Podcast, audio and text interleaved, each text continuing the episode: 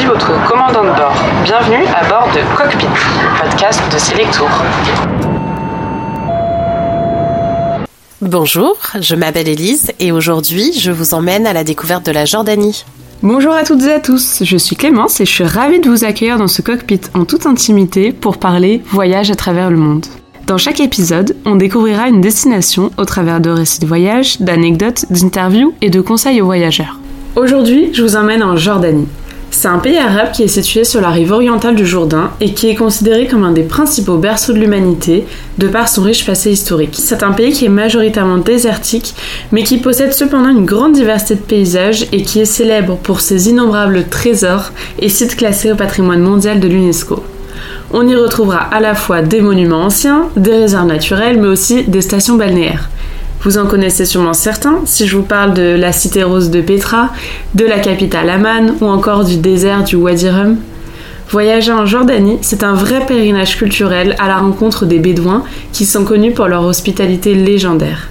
Élise travaille à l'Office du tourisme de Jordanie et elle nous emmène à la découverte de ce majestueux pays avec un itinéraire qui parcourt les incontournables de la destination du nord au sud.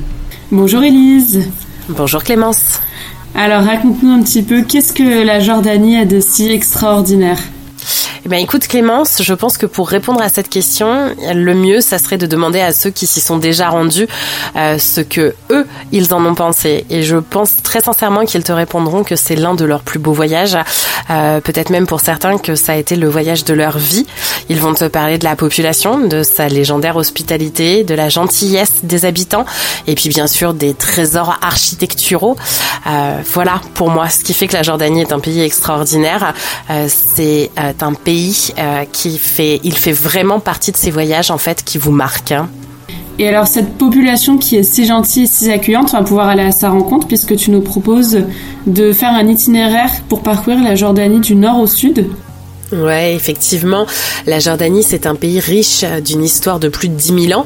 Euh, il y a des dizaines de civilisations qui ont façonné le pays. Alors, on va penser bien sûr aux Nabatéens ou encore aux Romains, mais vous avez d'autres civilisations comme les Perses ou encore les Omeyyades qui ont également laissé leur empreinte. Ce que je vous propose donc, c'est de partir avec moi à la découverte de la Jordanie, du nord au sud, pour être sûr de ne rien oublier. Et alors, on commence au nord dans une région pleine de contrastes?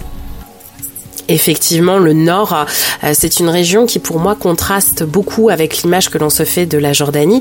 On voit généralement un pays euh, oscillant entre des couleurs de rouge, de rose. Dans la vallée du Jourdain, au nord du pays, les paysages sont très verdoyants. Euh, c'est dans cette région que l'on va retrouver notamment les localités de Oumkaïs ou encore la somptueuse Gérach, qui est très souvent comparée à Pompéi et qui abrite les plus beaux vestiges romains du pays, à mon sens en tout cas. ces deux destinations en fait, on peut facilement les relier euh, depuis Amman, donc ça peut faire totalement euh, l'objet d'une excursion euh, à la journée, sachant que pour Gérach, on va quand même compter une bonne demi-journée et une bonne paire de baskets pour pouvoir visiter et profiter de ces merveilles. D'accord, et alors en continuant de descendre un petit peu, on arrive sur la capitale Amman.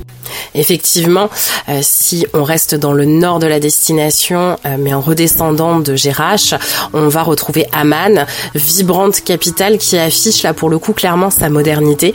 Euh, à l'image par exemple, je pense tout de suite à la rue assez emblématique de Rainbow Street, qui compte beaucoup de nouveaux restaurants, de petits cafés qui sont très accueillants et qui accueillent notamment la jeunesse jordanienne. Et si je devais effectivement vous donner quelques autres inconditionnels de la euh, de la ville. Euh, il ne faudra certainement pas manquer la citadelle Jabba al-Kala, euh, qui est un signe architectural et historique qui témoigne du riche passé de Amman. ou encore, si je ne devais donner que le nom d'un seul restaurant, je pense à Sufra, qui se trouve dans une bâtisse du début du XXe siècle et qui sert à la carte des plats traditionnels jordaniens un peu revisités. Et alors si on continue d'avancer un peu plus à l'est, on fait une petite enclave dans les terres? Alors, c'est ce que j'allais vous proposer euh, de faire euh, un petit détour par l'est.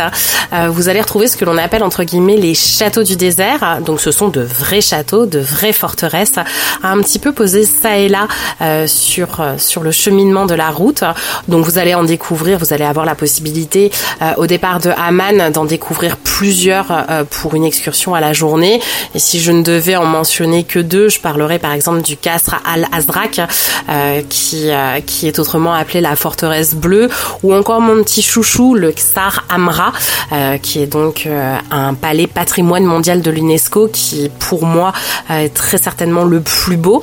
Alors c'est vrai que de l'extérieur, il ne paye pas de mine, mais il abrite des fresques magnifiquement conservées du temps des Omeyyades, et ce qui en fait bien évidemment un incontournable de la destination. Et alors on reprend la route pour continuer de descendre vers le sud et on fait un petit arrêt à Bethany.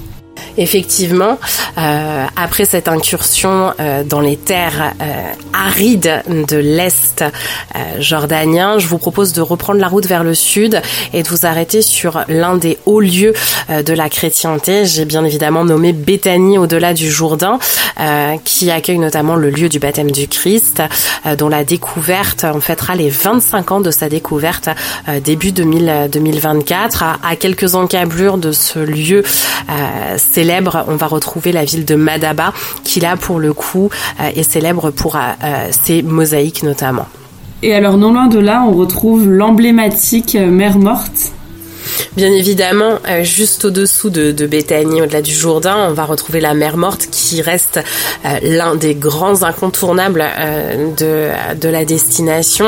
Alors pour rappel, la mer Morte, c'est un lac qui est situé à moins 420 mètres au-dessous du niveau de la mer et qui est célèbre non seulement parce que l'on flotte quand on rentre à l'intérieur, mais aussi et surtout pour les bienfaits de ses boues et de ses sels.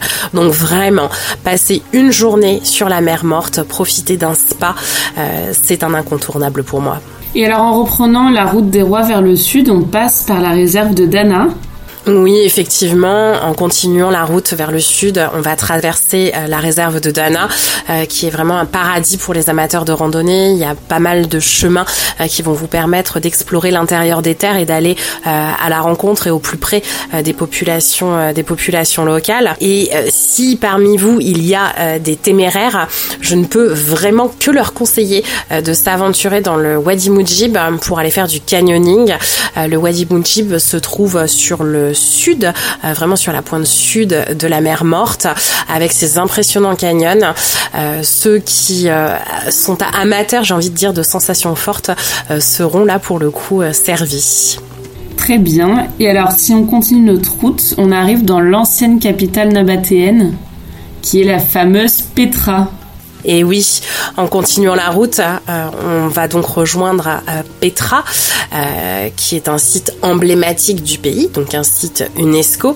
Et c'est vrai qu'on en retient souvent l'image du casenet, du trésor, donc qui est le premier lieu et le premier bâtiment que l'on va voir en sortant du SIC, ce chemin qui mène à l'intérieur même du site de, de, Petra.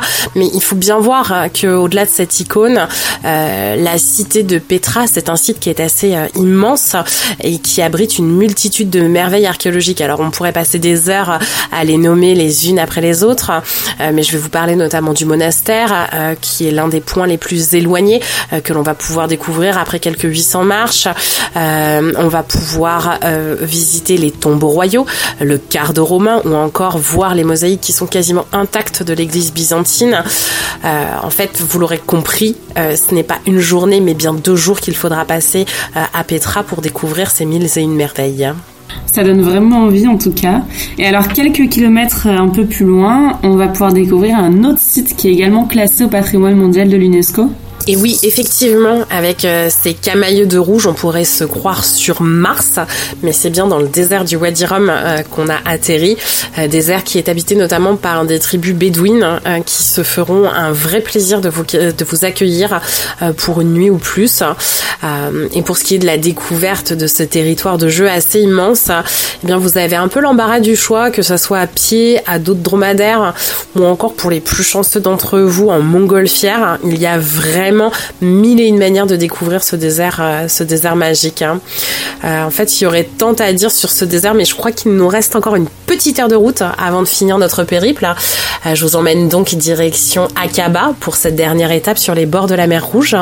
Alors Akaba, c'est une cité maritime qui est réputée pour ses fonds marins notamment. Euh, donc on est sur la mer Rouge, comme je vous l'ai dit, avec des eaux assez chaudes et poissonneuses qui sont donc vraiment propices à la découverte de la plongée en bouteille, donc idéal pour faire les baptêmes de plongée. Euh, la ville, elle est aussi réputée quand même pour son histoire et son riche patrimoine architectural, donc une destination à ne pas manquer. Euh, et enfin, pour finir, je pourrais vous parler de Eila, petite marina qui se situe à l'ouest de la vieille ville de Akaba, euh, nouvellement construite et qui là pour le coup vous attend pour profiter de la douceur du climat sur ses, sur ses plages privées et ses nombreux hôtels de luxe. Merci beaucoup pour ce bel itinéraire qui nous donne vraiment un aperçu très complet de, la Jordanie. Et alors maintenant qu'on a tous très envie d'y aller, quelle serait la meilleure période euh, pour s'y rendre et la durée idéale pour un séjour en Jordanie?